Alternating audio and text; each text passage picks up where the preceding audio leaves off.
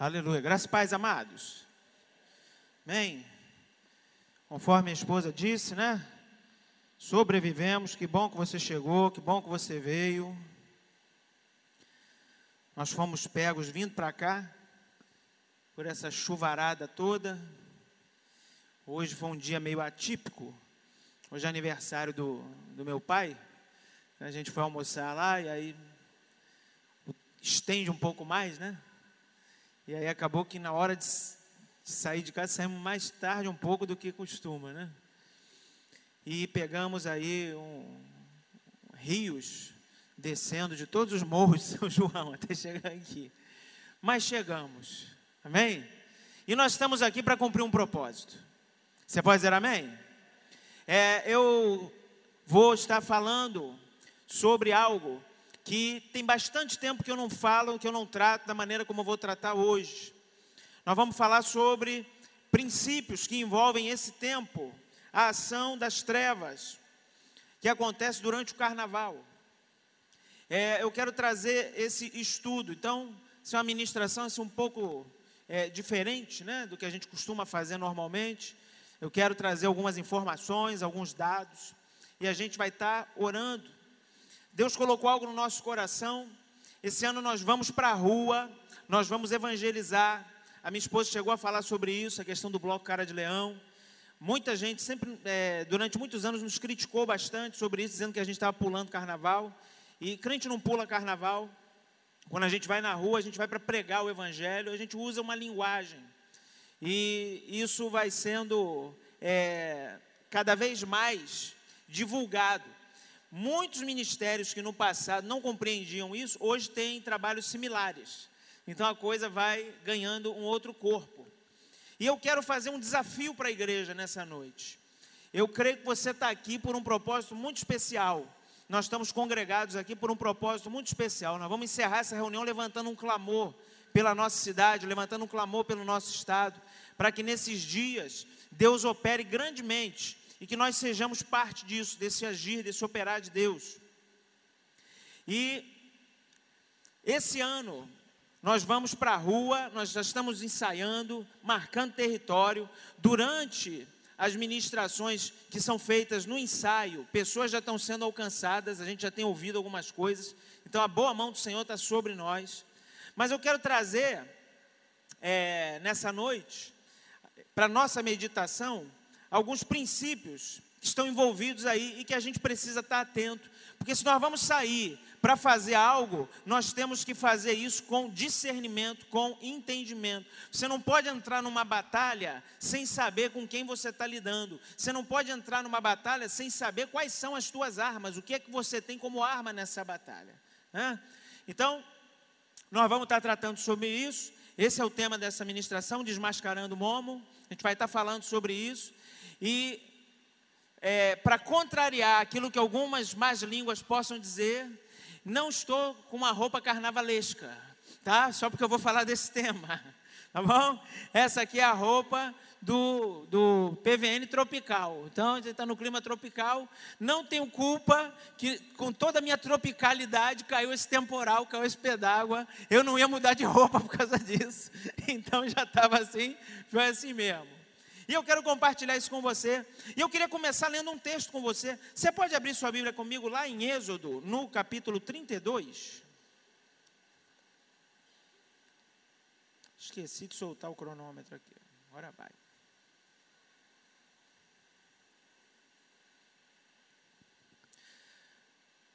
Amém, irmãos? O profeta Oséias, ele trazendo uma exortação para o povo de Deus, ele vai dizer o seguinte: o meu povo perece porque lhe falta conhecimento. Satanás não tem poder para destruir a igreja. Satanás não tem poder para destruir as pessoas. O que destrói o povo de Deus é a falta do conhecimento. Quando nós não temos conhecimento, quando nós não temos entendimento, quando nós não temos discernimento, aí então o inferno ganha vantagem. Satanás avança. O apóstolo Paulo vai dizer isso: olha, nós não podemos estar desatentos quanto às astúcias, às ciladas do diabo. O apóstolo Pedro também vai falar sobre isso, que ele fica ao nosso derredor, bramando como leão, buscando a quem possa tragar. E o que eu quero levar você a pensar um pouco hoje é acerca do ambiente espiritual, a atmosfera espiritual que envolve alguns estados brasileiros de uma maneira muito violenta, mas que assola toda a nação brasileira. E que nesse período de carnaval há uma renovação de pactos, há uma renovação de alianças. Obrigado, tá? O carnaval não é simplesmente uma festa onde as pessoas brincam e se divertem. Existe todo um princípio espiritual por trás do carnaval. E eu quero ler com você esse texto em Êxodo 32, de 1 a 6. Você pode abrir aí comigo? A gente vai começar com esse texto e depois vai compartilhar algumas informações históricas.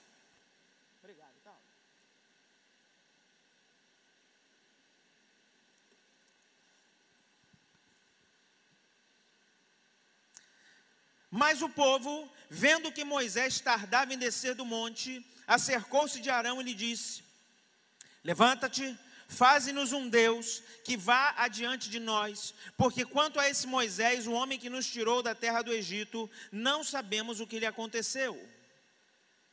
E Arão lhes disse: Tirai os pendentes de ouro que estão nas orelhas de vossas mulheres, de vossos filhos e de vossas filhas, e trazei-mos. Então todo o povo, tirando os pendentes de ouro que estavam nas suas orelhas, os trouxe a Arão. Ele os recebeu de suas mãos e com um buril deu forma ao ouro e dele fez um bezerro de fundição. Então eles exclamaram: Eis aqui, ó Israel, teu Deus, que te tirou da terra do Egito. E Arão, vendo isso, edificou um altar diante do bezerro e, fazendo uma proclamação, disse: Amanhã haverá festa ao Senhor. No dia seguinte, levantaram-se cedo, ofereceram holocaustos e trouxeram ofertas pacíficas. E o povo sentou-se a comer e a beber. Depois levantou-se para folgar. Diga comigo: o povo levantou-se para folgar. Aí que mora o perigo. Feche seus olhos comigo um momento. Senhor, nós estamos num ambiente profético, reunidos na tua casa. Nós viemos aqui com um propósito. Eu não creio que enfrentamos essa chuva toda e nos congregamos aqui nesse lugar por uma mera intenção humana. A carne pende para o mal. A carne não poderia nos influenciar a estar aqui. O teu Espírito Santo nos trouxe a esse lugar. Nós queremos colocar diante de Ti a nossa vida, que o nosso espírito humano esteja sensível ao Teu Espírito Santo. Nós te pedimos no nome de Jesus, vem sobre nós com a Tua boa mão, manifesta a Tua glória entre nós e que nós possamos, Senhor, nesse tempo que estamos aqui, ser desafiados edificados, instruídos. Que o Senhor nos dê estratégia, o Senhor nos dê capacitação no nome de Jesus. Você pode dizer amém? É, esse texto é um texto muito conhecido, todos nós conhecemos esse texto. Fala acerca da idolatria de Israel, logo no primeiro momento que eles saem da terra prometida. Para você ter uma ideia, esse evento está acontecendo aproximadamente seis semanas depois do povo sair do Egito. Eu sei que você já ouviu essa expressão, mas é uma expressão muito verdadeira. O mais difícil não é tirar o povo do Egito, o mais difícil é tirar o Egito do povo. Amém? Tirar o povo do Egito, Deus fez com uma ação soberana, com um braço forte, sem precisar de ninguém. Ele fez, decidiu fazer e fez. Agora, tirar o Egito de dentro do povo, aí depende de uma colaboração do homem, depende de uma decisão humana. Então, nós estamos falando de um grupo de pessoas que viveu num período de escravidão de mais de 400 anos. As pessoas que estão aqui reunidas, elas nunca conheceram a liberdade, elas foram escravas durante toda a sua vida. As pessoas que estão aqui reunidas, elas nunca se relacionaram com Deus soberano, com Deus verdadeiro. Elas viviam debaixo da opressão do Faraó e ouvindo sobre os deuses do Egito e sobre a ação desses deuses. O texto que nós lemos fala de um momento em que Moisés se aparta e ele sobe até o monte, e ele passa no monte 40 dias e 40 noites na presença do Senhor, em oração, sendo sustentado de maneira sobrenatural pelo próprio Deus. Nesse período ele não comeu nem bebeu, ele tem uma experiência sobrenatural. Ali ele recebe os mandamentos. No momento que ele está para descer, o Senhor diz para ele: Olha, desce e vai até lá porque o povo que você tirou do Egito já se corrompeu. O texto que nós lemos mostra exatamente esse momento. E aí você pode me perguntar num primeiro instante, o que isso tem a ver com o carnaval? E eu vou chegar lá.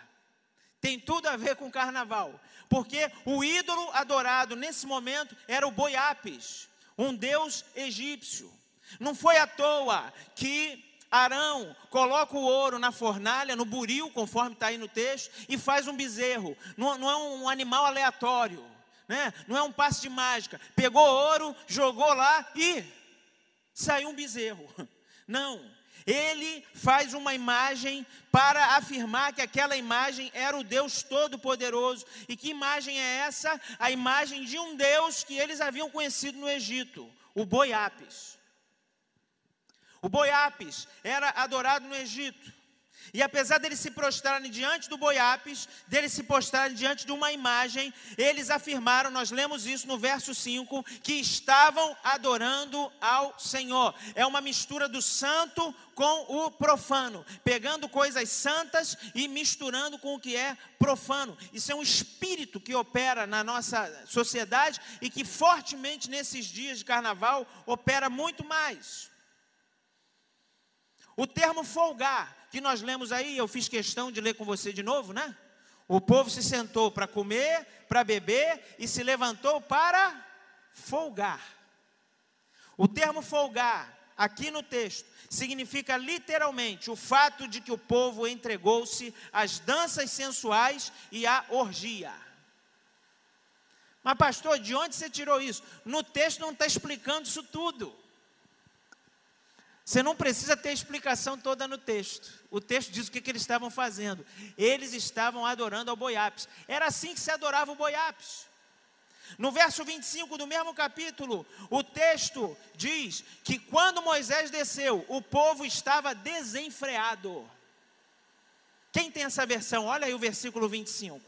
O povo estava desenfreado. Tem uma versão que diz assim: quando Moisés chega, o povo estava nu.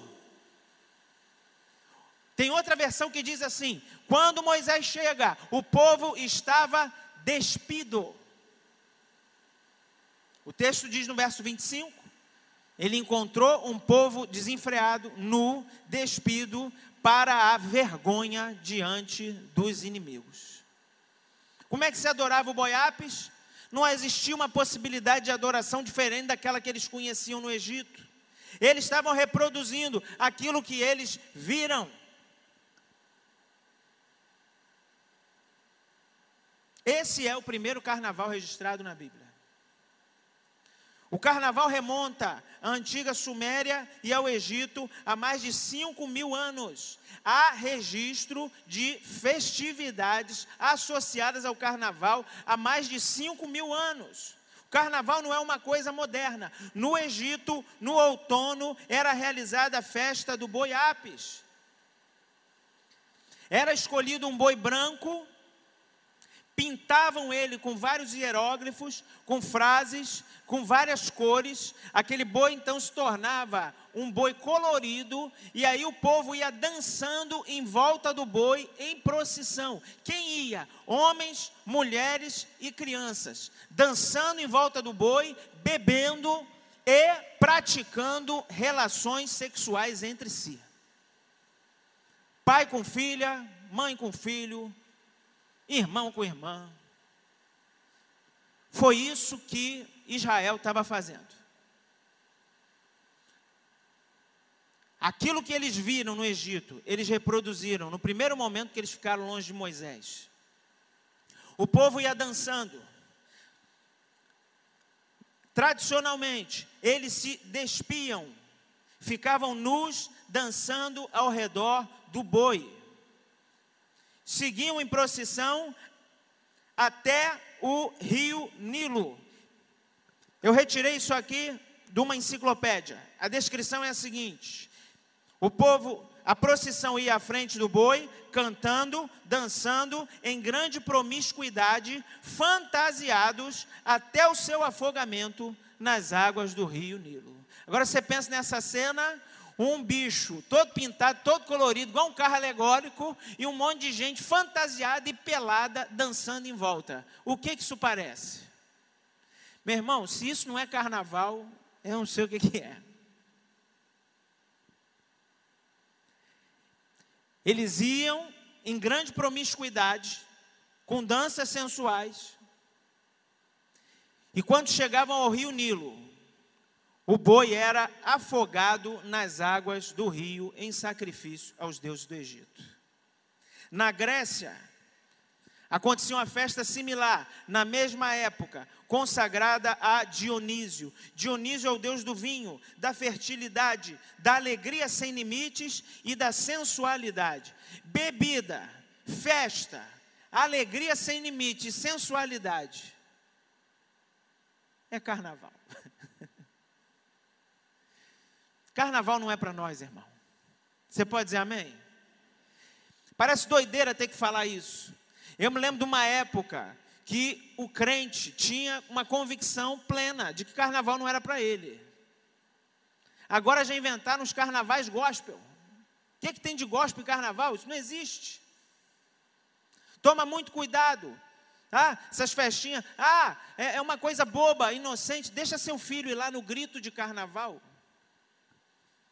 Quando você participa de festividades de carnaval, você está fazendo uma aliança com os espíritos do carnaval. Estão me entendendo? Diga amém. Em Roma, o mesmo Dionísio era chamado de Baco. Ele era o deus dos vinhos e as festas celebradas a ele eram as bacanais. Quem já ouviu essa palavra aí? Bacanal, até hoje, é uma palavra usada para falar de uma orgia, para falar de uma reunião onde está havendo imoralidade, bebedice. O termo baco né, entrou de uma forma tão forte na nossa cultura que a palavra bacana significa literalmente filho de Baco. E a maioria das pessoas não sabe disso. Nós usamos a palavra cotidianamente para falar bem de alguém. Se o sujeito é chato de galocha, você não diz que ele é bacana. Se o sujeito é uma boa pessoa, se é agradável, se é engraçado, se é uma pessoa que você gosta de estar perto, você fala assim: pô, Fulano é tão bacana. Pastor, mas aí a gente não pode dizer que o outro é bacana, né? Não, não vamos chegar nesse nível, né? Porque a palavra para nós tomou outra conotação, a gente não fala com essa intenção. Mas eu quero que a gente compreenda o seguinte: a ação das trevas é tão séria que pessoas que são legais, pessoas que são é, agradáveis, são bacanas. Nós, filhos da luz, conhecemos o Senhor e que temos princípios e postura, não somos bacanas. Dizem que nós somos chatos. Quem aqui já foi chamado de chato? E tem uns que são chatos de galocha. É o chato ao quadrado. É muito chato. A palavra literalmente significa filho de Baco. É uma ideia de que quem participa da, da orgia, quem participa da bagunça, essa pessoa sim sabe curtir a vida. Isso é uma ação de Satanás, é uma ação das trevas. Agora, olha a descrição. Nessa comemoração romana, a elite se misturava com a plebe. Os tribunais eram fechados. Eu estou lendo a descrição da festa de Baco. Valia tudo naqueles dias. Os escravos superavam os seus senhores. Homens vestiam-se de mulheres e vice-versa. Havia bebedeira e orgia. Tribunais fechados. Irmão, durante o carnaval no Rio de Janeiro, nem delegacia funciona. O cara assassina o outro e não tem aonde recorrer, não tem aonde dizer, fecha tudo. Me chama a atenção nessa descrição que naqueles dias a plebe se misturava com a nobreza. Isso não acontecia na sociedade romana em nenhum outro momento. Os escravos se misturavam com os seus senhores e podiam até superar os seus senhores. Isso não acontecia na sociedade romana em nenhum outro momento. É impressionante a similaridade. Por que, que é tão similar? Porque é espiritual. É a única época que a favela vem para o asfalto. É a única época que os holofotes estão voltados para os pobres para aqueles que não têm recursos, para aqueles que não têm poder, que não têm força em outras épocas. É o mesmo espírito. Isso é mais espiritual do que possa parecer. O carnaval não é só um período em que as pessoas podem tirar um dia para descansar. Existe uma ação espiritual. Há uma potestade por trás do carnaval que opera e que escraviza as pessoas. E nós fomos levantados nesse tempo como boca de Deus, como homens e mulheres com discernimento, com entendimento. Os nossos olhos estão abertos. Nós precisamos abrir a boca e proclamar a verdade verdade. Nós somos os atalaias, é para isso que nós fomos chamados. Você está me entendendo? Você pode dizer amém? Você pode aplaudir o Senhor? Ele é digno. Vou continuar descrevendo a festa romana. Nessas festas, os valores morais e espirituais, morais, espirituais e sociais eram postos de lado. Elas duravam três dias. A palavra carnaval provavelmente significa adeus à carne. Adeus à carne. É um período onde se encerra o, o, o tempo de liberdade da carne. A ideia da palavra é essa. Eu vou ler para você Outra definição sobre isso, a origem do nome.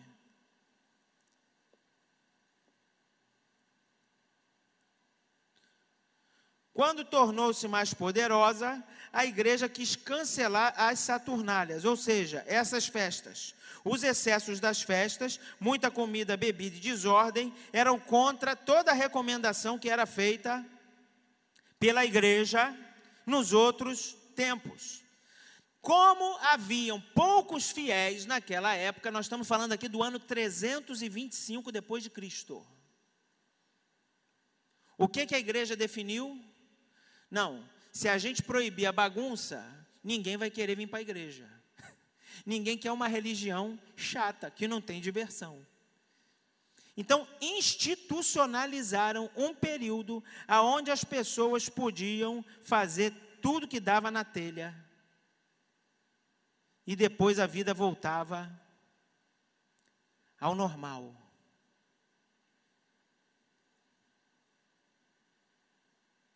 Jesus foi.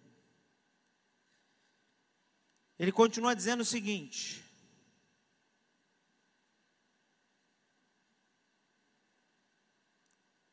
O ano 325, como eu disse, foi decidido que os 40 dias antes da Páscoa deveriam ser guardados apenas para orações e jejuns, intervalo de tempo conhecido como Quaresma. Quem já ouviu falar da Quaresma? Tem muita gente aqui que já fez isso, né? Quaresma é um período definido pela Igreja Católica e que lá no passado não se comia carne durante 40 dias. Depois a coisa foi mudando, aí só não se comia em alguns dias específicos. Hoje, só não se come na sexta-feira, a chamada Sexta-feira Santa. Né? Nos outros dias, o pessoal come carne. Mas lá, quando foi instituído, era um período instituído para jejuns e para orações. As festividades foram removidas para antes do início desse período, que é a mesma data atual, e ganharam o nome de Carnevale, que no idioma da época significa Deus a carne, ou seja, uma despedida dos chamados prazeres carnais, dos tais excessos que caracterizavam as Saturnalhas, e era como ainda são reprovados pela igreja. Agora você para para pensar o absurdo disso. Nós vamos fazer tudo quanto é lambança, vamos aprontar tudo que der vontade, né? É só você ver a, a, as músicas de carnaval. Né? Algumas marchinhas mais tradicionais. Esse ano não vai ser igual aquele que passou. Eu não brinquei e você também não brincou. Esse ano, meu bem, está combinado. Nós vamos brincar separados. Que aí o cara vai brincar para um lado, bota um monte de chifre na mulher, a mulher vai brincar para o outro, bota um monte de chifre no cara, depois eles se encontram de novo e está tudo certo. E não precisa nem ir para Vegas né? Porque o que acontece em Vegas, fica em Vegas. Mas nesse combinado, não precisa nem ir para Vegas. Pode ir, faz o que der vontade, porque está liberado. Você vê o absurdo disso. Por que é que o carnaval, cada ano, cai numa data diferente? Você já parou para pensar nisso?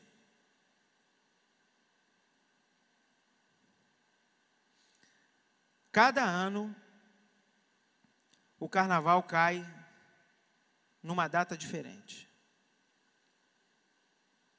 Às vezes é meado de fevereiro, às vezes fim de fevereiro, algumas vezes, raramente, mas acontece, início de março.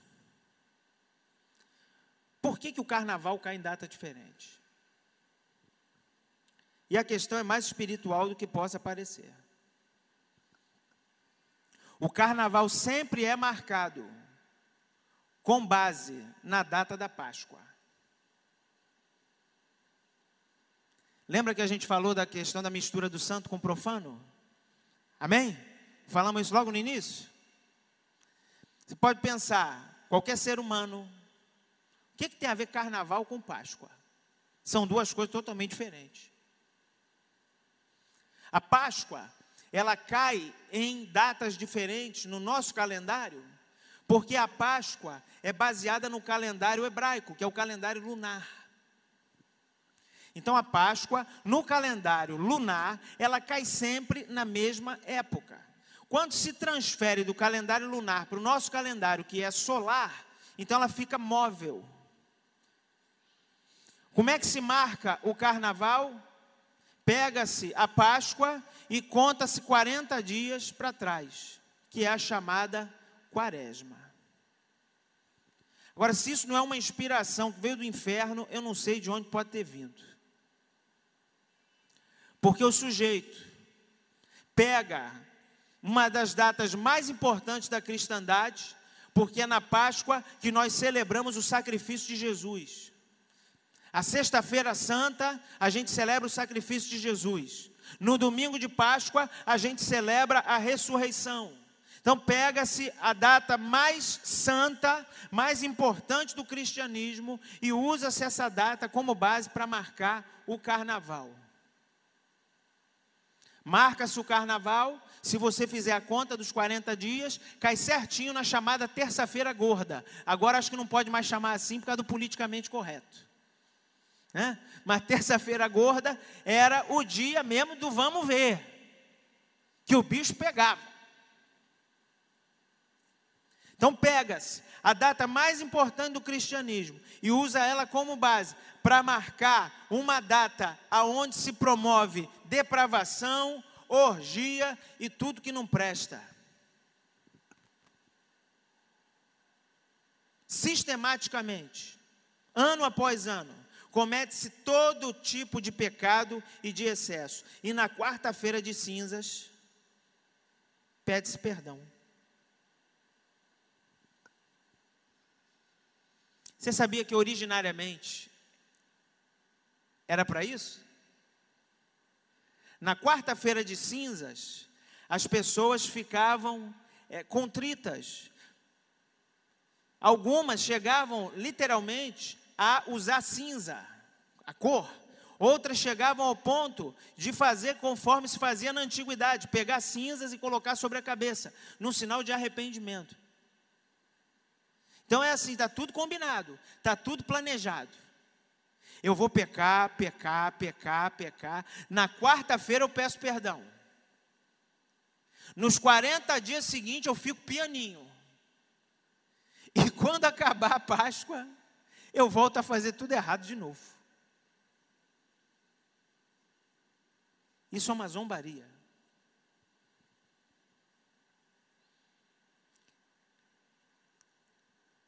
Pegar o sacrifício do cordeiro e zombar. Isso é institucionalizado, não é só no nosso país. Isso é por todo o mundo ocidental. Agora abre comigo Hebreus 10. O que está escrito lá de 26 a 31.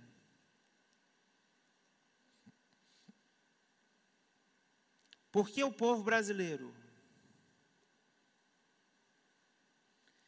que abraça o carnaval como a sua maior festa, a sua festa mais popular, enfrenta tantas dificuldades, tantas desgraças. Essa nação é uma bênção. Mas Satanás tem legalidades para operar. Você achou Hebreus 10? Olha o que está escrito de 26 a 31. Lembra do que a gente acabou de falar? Todo ano se programa o pecado, se programa o arrependimento. Porque se vivermos deliberadamente em pecado, depois de termos recebido o pleno conhecimento da verdade, já não resta sacrifício pelos pecados. Pelo contrário, certa expectação horrível de juízo e fogo vingador, prestes a consumir os adversários. Sem misericórdia, morre pelo depoimento de duas ou três testemunhas quem tiver rejeitado a lei de Moisés. De quanto mais severo o castigo, julgais vós, será considerado digno aquele que calcou aos pés o Filho de Deus e profanou o sangue da aliança com o qual foi santificado e ultrajou o Espírito da graça. Ora, nós conhecemos aquele que disse: A mim pertence a vingança, eu retribuirei, e outra vez o Senhor julgará o seu povo. Horrível coisa é cair nas mãos do Deus vivo. Milhões de pessoas estão sendo anualmente incentivadas a pecar descaradamente. E depois, na quarta-feira, pedir perdão. Isso é zombar do sangue do sacrifício do Cordeiro. Quantos entendem que a nossa nação precisa de muita intercessão? Os deuses do carnaval, eles têm muita autoridade na nossa nação. Nosso país é grandemente conhecido como um país de muita sensualidade, de muita imoralidade. Em diversas nações da terra, as brasileiras são tratadas como se fossem prostitutas. A brasileira chega num país, uma mulher honesta, uma mulher de bem, chega lá para trabalhar. Os moradores do, do, lugar já pensam logo: ih, é brasileira, topa tudo. A imagem que mais passa da nossa nação lá fora é o carnaval. Nós somos conhecidos como o país do carnaval. Queria pedir que o ministério subisse aqui.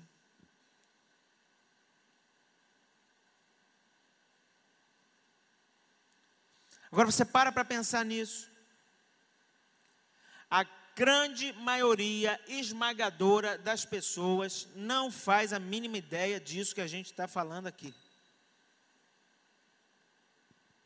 Elas acham que é só uma festa.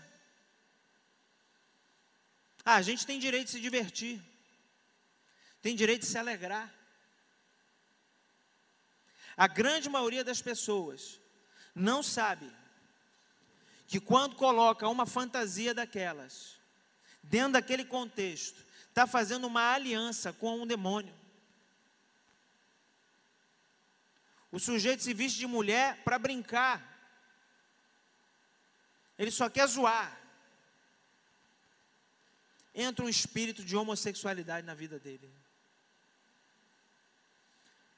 Essas fantasias de, de monstro, de demônio, liberação daqueles espíritos. E veja bem, pastor, mas a gente é crente e já fui em festa de crente, a fantasia. Não confunda as coisas. Tem problema, você foi lá na fé fantasiar de Capitão América, você não vai ficar com o espírito do Capitão América, não. É diferente. Tudo que a gente faz precisa ter um contexto. Já fui em festa de criança, o pessoal foi. A família da, da, da criança estava vestida de os incríveis. Está lá, todo mundo. A questão não é colocar uma fantasia. A questão é que essas fantasias de carnaval, elas têm simbolismo específico. A questão não é colocar uma fantasia. A questão é que essas fantasias de carnaval, elas têm simbolismos específicos. São sempre ligadas à prostituição, são sempre ligadas a ações das trevas. A fantasia de bate-bola mesmo, quantas crianças foram assustadas por aquilo? E aí você ia para a porta e ficava lá gritando: bate bola, bate o pé. Né, né, né. Quem já fez isso? Um monte de gente, né? Quem lembra que chamava bate-bola de Clóvis? Quem lembra disso? Clóvis, o pessoal falava, né? Ah, os Clóvis. Né? Por que, que falava isso? Porque a fantasia do bate-bola sempre usou uma máscara de palhaço. O nome da fantasia era clown. Clown é palhaço em inglês. Ah, brasileiro é fogo, né? Aí os clowns, aí os clowns aí, os clowns, os clowns, os clowns. Aí os clowns viraram os cloves. Quem sabia disso? É igual forró, né? Forró também foi assim. Quando os senhores de, de engenho faziam grandes festas e tinha música, né? O arrasta-pé. Aí eles diziam: olha, é uma festa para todos. Essa festa que a gente vai fazer é for all. É para todos. For all. Aí o pessoal, ih, vamos no for all, no for all. Daqui a pouco estava todo mundo para o forró. Uma coisa começa com um sentido, adquire outro totalmente diferente, por causa do uso. Irmãos, cá para nós palhaços são assustadores. Existe até uma fobia específica classificada pela OMS. Medo de palhaço. Não vou pedir para ninguém levantar a mão, não, que vai ter um monte de gente que vai, né? It a coisa. Quanta gente colocou uma fantasia para brincar e trouxe para casa vários espíritos demoníacos. Ano após ano, esse pacto vai sendo renovado. E é por isso que nós, nessa época, nós vamos sair às ruas para dizer que Jesus não tem só quatro dias de alegria. Ele tem uma vida inteira de alegria, tem uma eternidade inteira de alegria. Por isso que eu quero desafiar você a participar disso, a proclamar a verdade, a apregoar o Evangelho nesses dias. Semana que vem eu vou encerrar esse tema. Vou falar especificamente sobre Momo. E a gente vai ter um momento aqui que a bateria vai fazer um, uma adoração aqui. Porque o problema não é o ritmo. Nós somos brasileiros. Nós gostamos de ritmos como o samba. Eu, particularmente, sou uma vergonha, não tento dançar. É ridículo. Eu sou aquele cara que você vai ver fazendo assim. Né? Mas o ritmo é legal. Não tem problema. Algumas pessoas se escandalizam com isso. Meu Deus, mas está tocando samba. Né? Durante anos, a música mais tocada na igreja foi forró. Só você pegar esse corinho de fogo, é tudo forró, meu irmão. Pode pegar. Desemboca o vaso, enche de. O ritmo é forró. A questão não é o ritmo. A questão é a gente discernir qual é o nosso papel. Nós não fomos chamados para pular carnaval.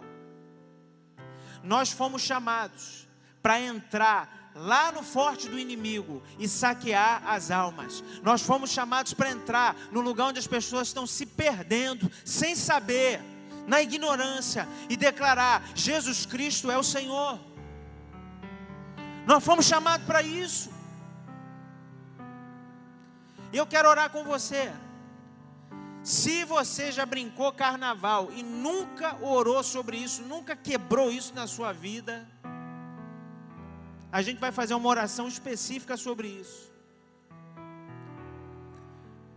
Porque demônio, irmão, é igual piolho. Pois que pega e não quer largar. Você tem que mandar sair.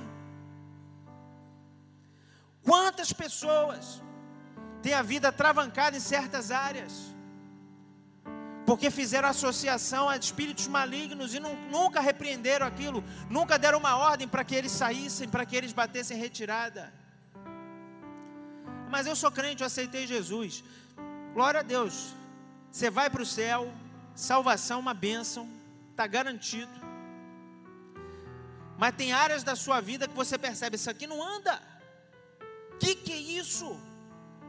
Muitas vezes é porque houve uma associação, algum demônio naquela área específica, e ele não pode te possuir. Você é templo do Espírito Santo. Mas ele fica ali em volta, agarrado naquela legalidade, atrapalhando a vida. Volto a dizer: tem pessoas que se vestiram de mulher, mulheres que se vestiram de homem, no carnaval que depois começaram a ter desejos homossexuais. Legalidade. Nós temos declarado isso, irmãos. Há muitas igrejas que nesse período de carnaval fazem retiros.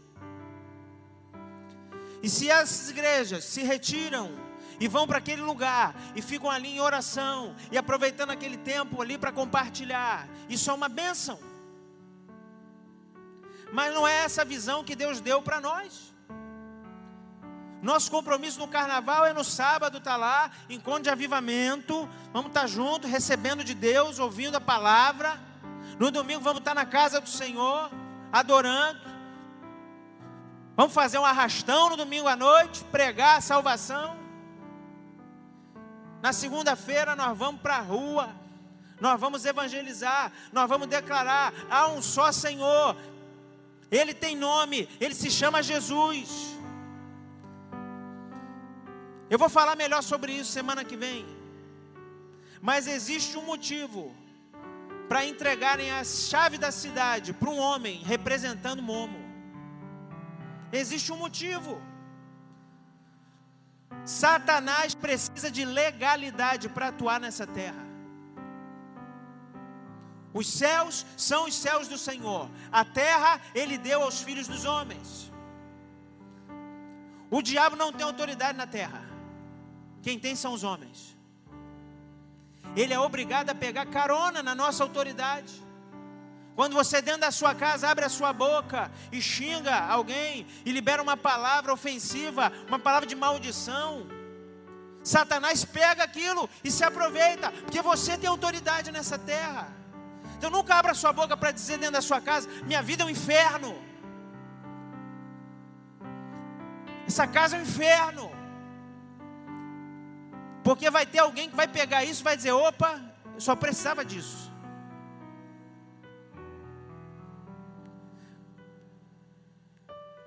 Mas nós vamos abrir a boca para declarar o que a palavra diz.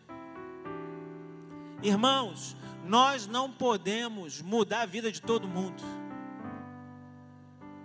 Mas se algumas pessoas ouvirem a nossa pregação e mudarem de vida, já fez grande diferença. Porque uma alma vale mais do que o mundo inteiro. Você pode aplaudir o Senhor por isso? Oh, Senhor! Bendito seja o teu nome, Jesus. Vamos ficar de pé.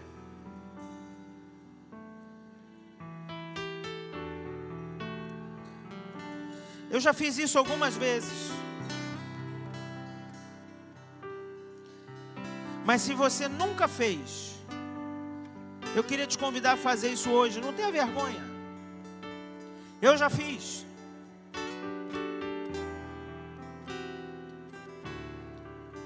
Não se preocupe.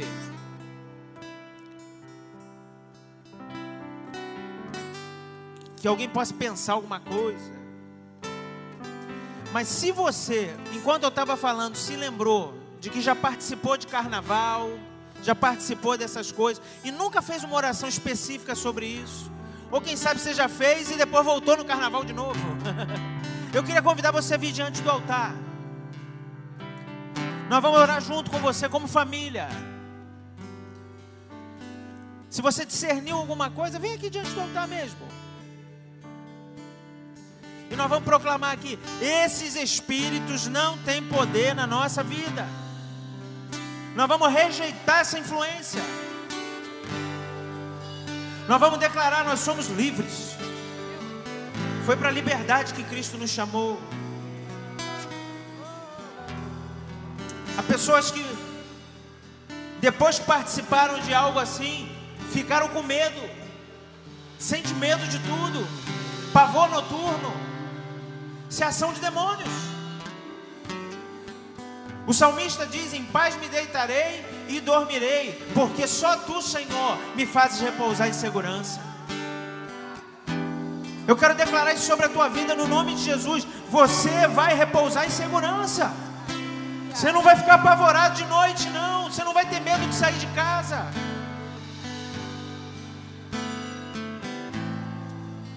Oh Senhor. Vamos orar juntos? Você pode repetir comigo?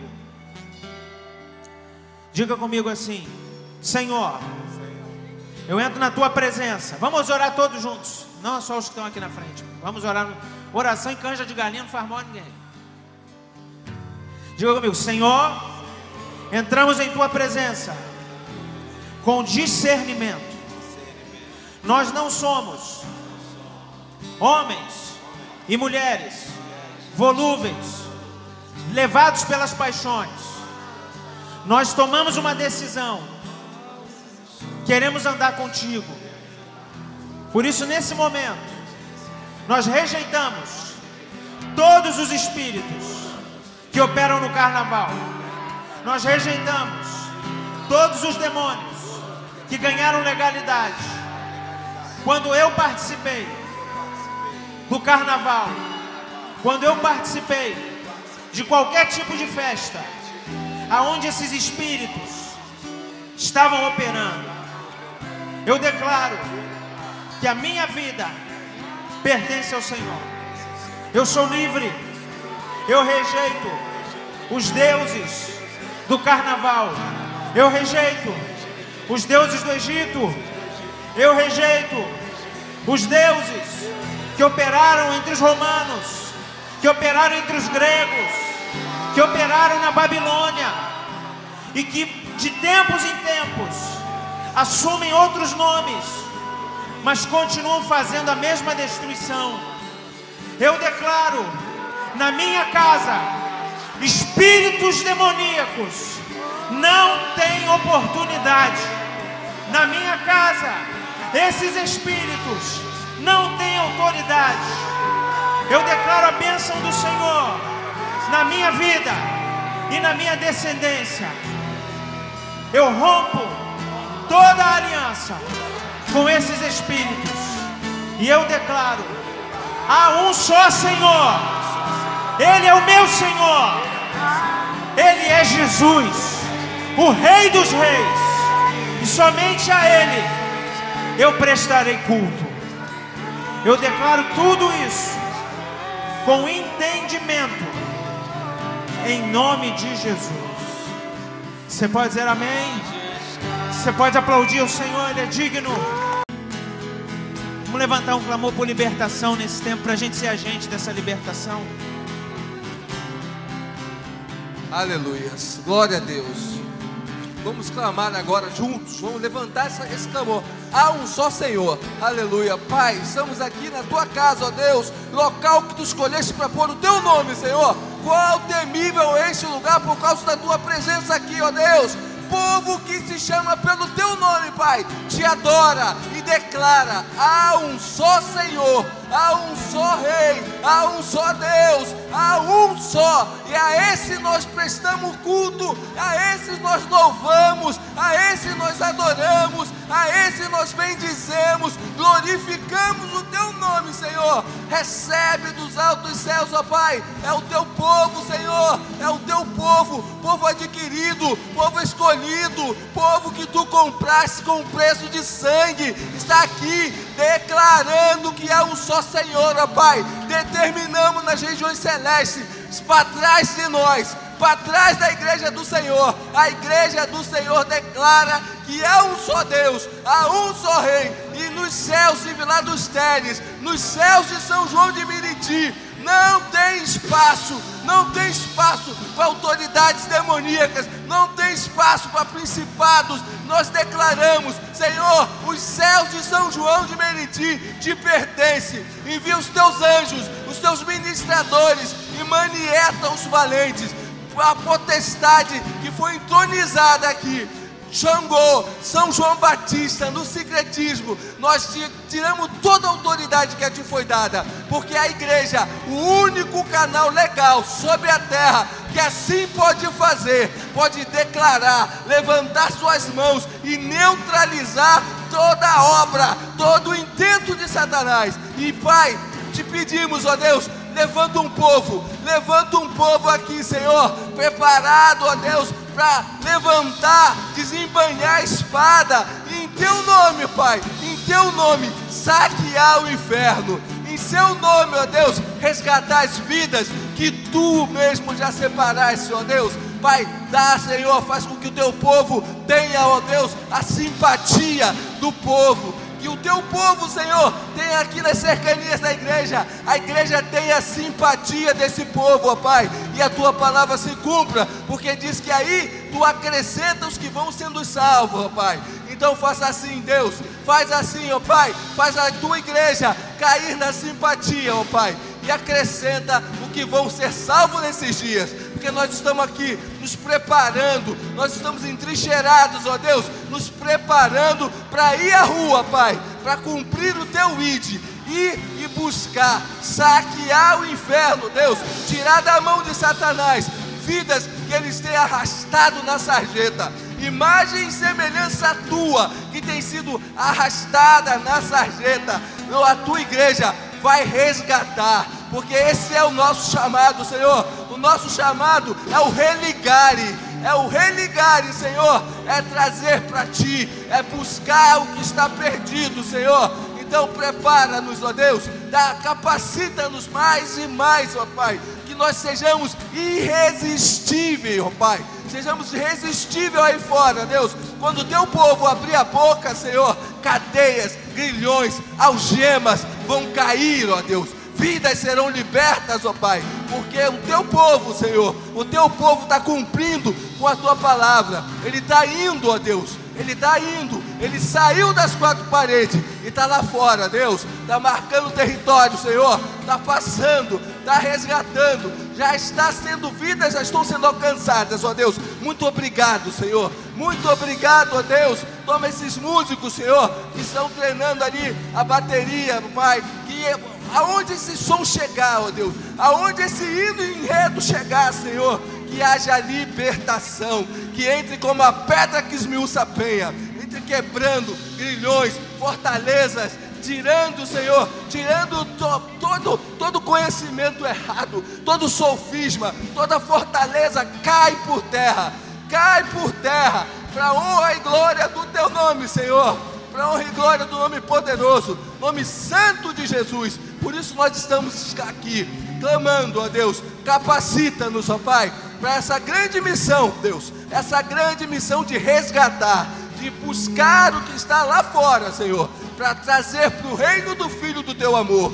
Oh Pai amado, queremos isso, ó Deus, tirar do tremendal de lama e trazer para o reino do Filho do teu amor, a saber, Cristo Jesus, o único Senhor, o só Senhor, aleluia. Louvado seja teu nome, meu Pai, aleluia. Oh, você pode aplaudir a Ele, Ele é digno.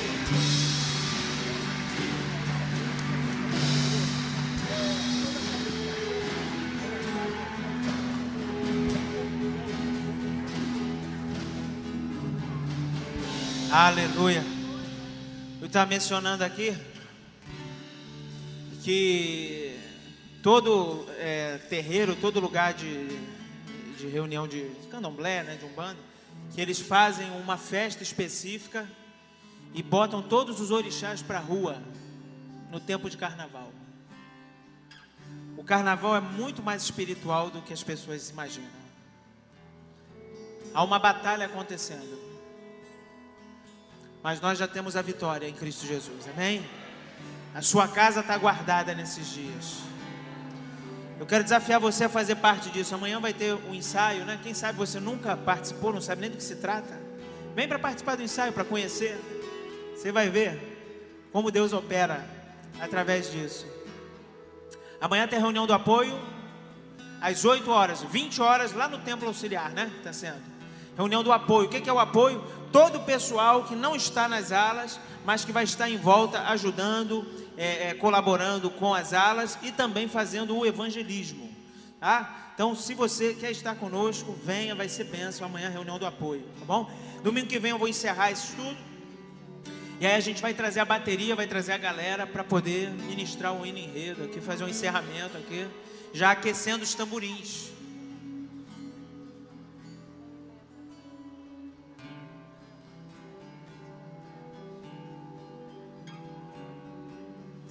Amém, bem lembrado. Tá? Então, desafio o pessoal fazer um jejum, tá? De hoje para amanhã já inicia-se o jejum. A gente quer convocar toda a igreja a participar disso. A gente está adotando é, essa estratégia de, de guerra, não só agora nesse mês, mas daqui para o fim do ano. Sempre entre o domingo da ceia e o domingo de missões, a gente vai estar jejuando. Se você puder estar conosco, até meio-dia. Tá? E meio-dia você entrega ali porque a gente quer estar tá militando nas regiões celestiais com essa arma de guerra que é o jejum. Que a gente esteja fortalecido, atento. O jejum faz o espírito ficar mais atento. A gente precisa disso. Então a gente vai fazer isso sempre entre o domingo do, do, de ceia e o domingo de missões, porque a gente também está com algumas estratégias missionárias e a gente quer colocar isso em prática, tá bom? É, Quarta-feira, 20 horas, lá no nosso templo auxiliar, minha esposa vai estar pregando. Domingo que vem, 10 horas da manhã, nosso culto de missões, lá no Templo Auxiliar. E às 18h30, aqui no templo principal, a gente vai estar encerrando esse estudo e fazendo esse movimento santo aí. Vai ser uma benção. Levante comigo a mão direita digamos juntos: graça e paz da parte do nosso Senhor e Salvador Jesus Cristo. E a igreja declara: Amém.